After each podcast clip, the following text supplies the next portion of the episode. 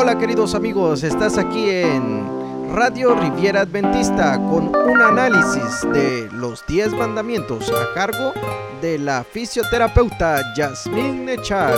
Que Dios bendiga este mensaje.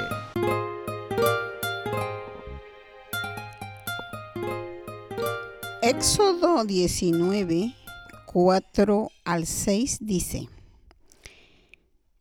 Vosotros visteis lo que hice a los egipcios, y cómo os tomé sobre alas de águila y os he traído a mí.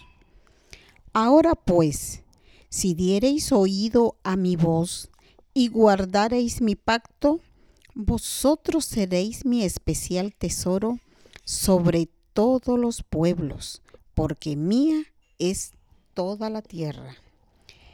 Estos son los diez preceptos que Dios dio, breves, abarcantes y autorizados que incluyen deberes del hombre hacia Dios y sus semejantes, y todos se basan en el amor, como podemos ver en el libro de Romanos 13, del 8 al 10.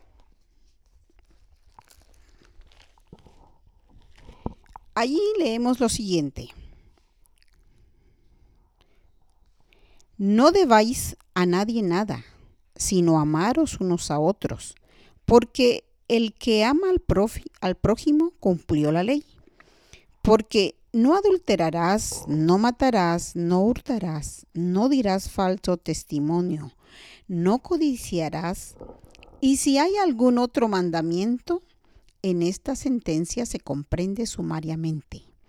Amarás a tu prójimo como a ti mismo. El amor no hace mal al prójimo, así que el cumplimiento de la ley es el amor.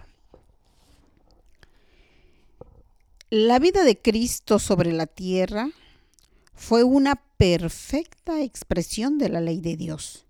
Y cuando los que pretenden ser hijos de Dios lleguen a ser semejantes a Cristo en carácter, serán obedientes a los mandamientos de Él. Dios exige que sus hijos sean perfectos, porque Él sabe que a través de Cristo pueden llegar a serlo. Su ley es una copia de su propio carácter. Esta norma infinita es presentada a todos a fin de que no haya equivocación respecto a la clase de personas con las cuales Dios ha de formar su reino. Vestíos con el glorioso manto de la justicia de Cristo, poseen un lugar en el banquete del Rey. Tienen derecho a unirse a la multitud que ha sido lavada con sangre entonces el Señor puede con confianza contarlos entre el número que compondrá la familia del cielo. Los mandamientos de Dios nos invitan a que nosotros podamos obedecerle, amarle, confiar en Él. Como dice Deuteronomio 10, los versos 12 y 13. Ahora pues Israel, ¿qué pide Jehová tu Dios de ti? Sino que temas a Jehová tu Dios, que andes en todos sus caminos y que lo ames, y sirvas a Jehová tu Dios con todo tu corazón y con toda tu alma. Que guarde los mandamientos de Jehová y sus estatutos que yo te prescribo hoy para que te vaya bien este es realmente el propósito de Dios al pedirnos que guardemos sus mandamientos. En el verso 13 del capítulo 11 también lo confirma. Y será que si obedeciereis cuidadosamente mis mandamientos que yo os prescribo hoy, amando a Jehová vuestro Dios y sirviéndole con todo vuestro corazón y con toda vuestra alma, yo daré la lluvia a vuestra tierra en su tiempo, la temprana y la tardía, y juntarás tu grano y tu vino y tu aceite, Daré también hierba en tu campo para tus bestias, y comerás y te hartarás. Guardaos pues que vuestro corazón no se infatúe y os apartéis y sirváis a dioses ajenos y os inclinéis a ellos. Por eso, el mandamiento número uno dice, no tendrás dioses ajenos delante de mí. Éxodo 23. Jehová el Eterno, el que posee existencia propia, el no creado, el que es la fuente de todo y lo sustenta todo, Él es el único que tiene derecho a la veneración y adoración suprema. Se prohíbe al hombre dar a cualquier otro objeto el primer lugar en sus afectos o en su servicio. Cualquier otra cosa que nos atraiga y que tienda a disminuir nuestro amor a Dios o que impida que le rindamos el debido servicio es para nosotros un Dios. Esto lo encontramos en Patriarcas y Profetas, página 313. Mandamiento número 2.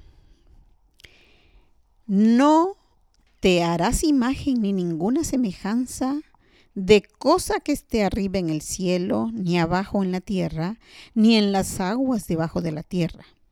No te inclinarás a ellas ni las honrarás, porque yo soy Jehová tu Dios fuerte, celoso, que visito la maldad de los padres sobre los hijos, sobre los terceros y sobre los cuartos a los que me aborrecen, y que hago misericordia a millares de los que me aman y guardan mis mandamientos. Éxodo 20, 4 al 6. Este segundo mandamiento prohíbe adorar al verdadero Dios mediante imágenes o figuras. Muchas naciones paganas aseveran que sus imágenes o ídolos no eran más que imágenes mediante los cuales adoraban a la, a la deidad. Pero Dios declaró que tal culto es pecado. El tratar de representar al Eterno mediante objetos materiales degrada el concepto que el hombre tiene de Dios. La mente, apartada de la infinita perfección de Jehová, es atraída hacia la criatura más bien que hacia el Creador. Y el hombre se degrada a sí mismo en la medida en que rebaja su concepto de Dios. Mandamiento número 3.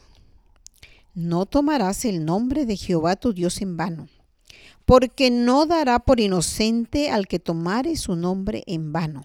Éxodo 27. Este mandamiento no solo prohíbe jurar en falso y las blasfemias, sino también el uso del nombre de Dios de una manera frívola y descuidada. Cuando mencionamos su nombre en la conversación ordinaria, cuando apelamos a su nombre por asuntos triviales, cuando repetimos su nombre con frecuencia, sin reflexión, santo y terrible es su nombre, dice Salmos 11.9. Y todos debieran meditar en su majestad, su pureza y su santidad, para que el corazón comprenda su exaltado carácter y su santo nombre se pronuncie con respeto y solemnidad. Dios Todopoderoso, palabras solemnes que no debieran salir de los labios a no ser en tonos subyugados y con un sentimiento de reverencia. Obreros Evangélicos, página 185. Mandamiento número 4. Aquí no se presenta el sábado como una institución nueva sino como un establecimiento en el tiempo de la creación del mundo. Hay que recordar y observar el sábado como monumento recordativo de la creación del mundo y también como la obra del Creador. Al señalar a Dios como el hacedor de los cielos y de la tierra, el sábado distingue al verdadero Dios de todos los falsos dioses. Todos los que guardan el séptimo día demuestran al hacerlo que son adoradores del verdadero Dios. Jehová de los ejércitos es su nombre. Así el sábado será la señal de lealtad del hombre hacia Dios, mientras haya en la tierra quien le sirva. El cuarto mandamiento es, entre todos los diez, el único que contiene tanto el nombre Jehová como el título del legislador, creador de los cielos y de la tierra. Y también incluye su territorio, los cielos y la tierra es el único que establece por autoridad de quién se dio la ley. Así contiene el sello de Dios puesto en su ley como prueba de su autenticidad y de su vigencia.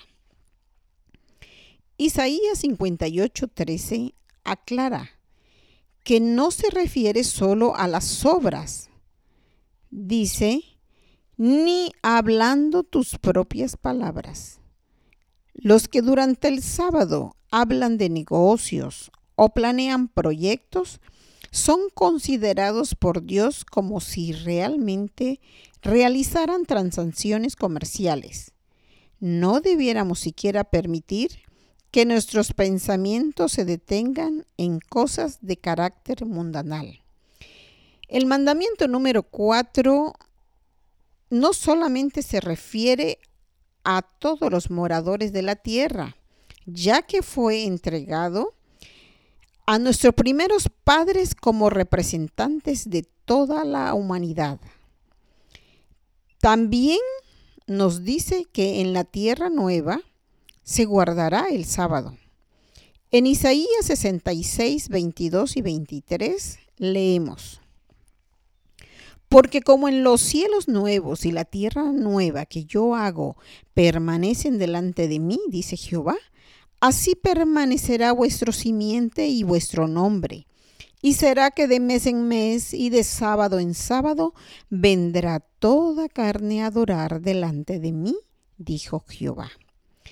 Y está refiriéndose a toda carne, no solamente a los judíos, como algunos piensan sino que todo aquel que se haya querido poner debajo del estandarte de Dios, guardar sus mandamientos, amarle y obedecerle, formará parte del pueblo de los santos que se juntarán de sábado en sábado a adorar a Dios.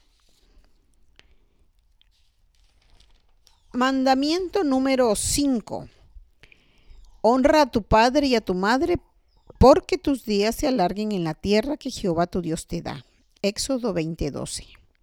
Se debe a los padres mayor grado de amor y respeto que a ninguna otra persona.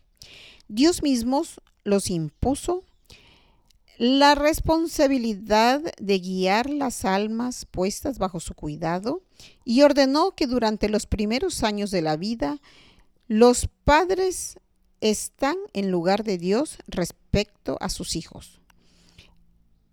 El que desecha la legítima autoridad de sus padres, también desecha la autoridad de Dios.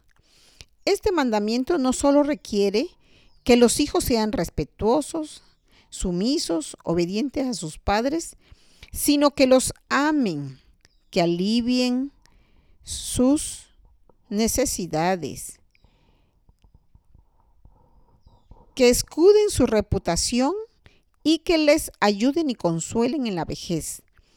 También en lo que representa autoridad sean respetados como ministros, gobernantes, profesores, con todos aquellos en quienes Dios ha delegado alguna autoridad. Mandamiento número 6. No matarás. Éxodo 20:13. todo acto de injusticia que contribuye a abreviar la vida, el espíritu de odio y venganza o de abrigar cualquier pasión que se traduzca en hechos perjudiciales para nuestros semejantes o que nos lleve a desearles mal. Pues lo dice su palabra, cualquiera que aborrezca a su hermano es homicida. Primera de Juan 3:15.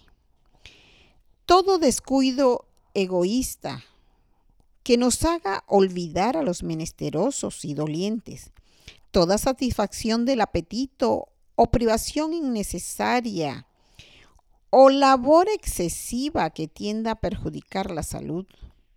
Todas estas cosas son, en mayor o menor grado, violaciones del sexto mandamiento. Mandamiento número 7.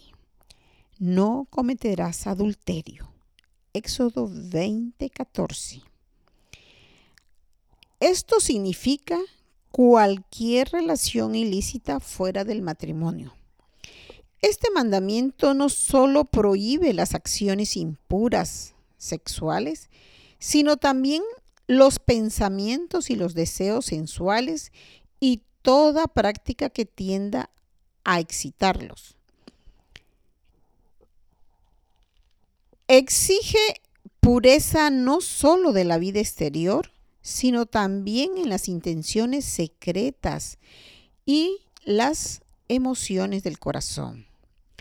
Cristo, al enseñar cuán abarcante es la obligación de guardar este mandamiento de la ley de Dios, declaró que los malos pensamientos y las miradas concupiscentes son tan ciertamente pecados como el mismo acto ilícito.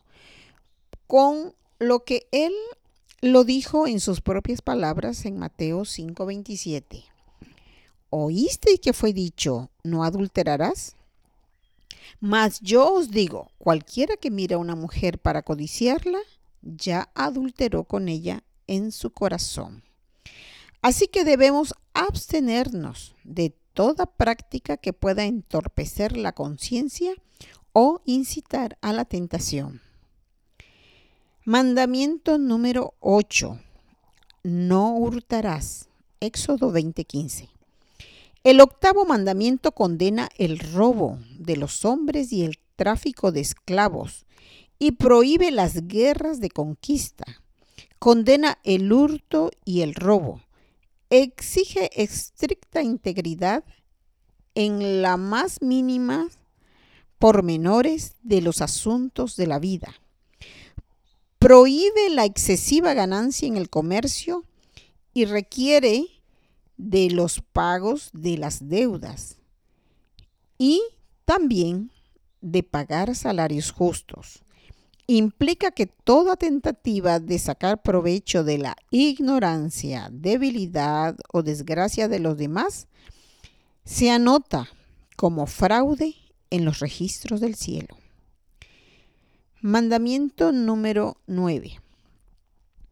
No levantarás falso testimonio contra tu prójimo. La mentira acerca de cualquier asunto todo intento o propósito de engañar a nuestro prójimo están incluidas en este mandamiento. La falsedad consiste en la intención de engañar mediante una mirada, un ademán, una expresión del semblante, se puede mentir tan eficazmente como si lo hiciéramos con palabras. Toda exageración intencionada, toda insinuación o palabras indirectas dichas con el fin de producir un concepto erróneo. Hasta la exposición de los hechos de manera que den una idea equivocada, todo esto significa mentir. Este precepto prohíbe todo intento de dañar la reputación de nuestros semejantes por medio de tergiversaciones o suposiciones malintencionadas, mediante calumnias o chismes, hasta la supresión intencional de la verdad hecha con el fin de perjudicar a otros es una violación del noveno mandamiento. Mandamiento número 10. No codiciarás la casa de tu prójimo, ni desearás su mujer, ni esclavo, ni esclava, ni buey, ni asno, ni cosa alguna de los que le pertenecen. El décimo mandamiento ataca la raíz misma de todos los pecados, al prohibir el deseo egoísta del cual nace cualquier acto pecaminoso. El que obedeciendo a la ley de Dios se abstiene de abrigar hasta el deseo pecaminoso de poseer lo que pertenece a otro, no será culpable de un mal acto contra sus semejantes. Patriarcas y Profetas número 318. Tales fueron los sagrados preceptos del Decálogo, pronunciados entre truenos y llamas y en medio de un gran despliegue maravilloso del poder y de la majestad del gran legislador, para que su pueblo nunca se olvidara de esta escena. Así que estamos invitándole a usted que está escuchando que también tenga en cuenta el guardar estos diez preceptos divinos que nunca han sido cambiados en la palabra de Dios, ya que Dios mismo dice, pasarán los cielos y la tierra, mas mi palabra no pasará. Y cuando Dios recibe a su pueblo, después de haber pasado por todo el conflicto del bien y del mal en este mundo, lo recibe con las siguientes palabras encontradas en Apocalipsis 14:12. Aquí está la paciencia de los santos, los que guardan los mandamientos de Dios y tienen la fe en Jesús. Amén.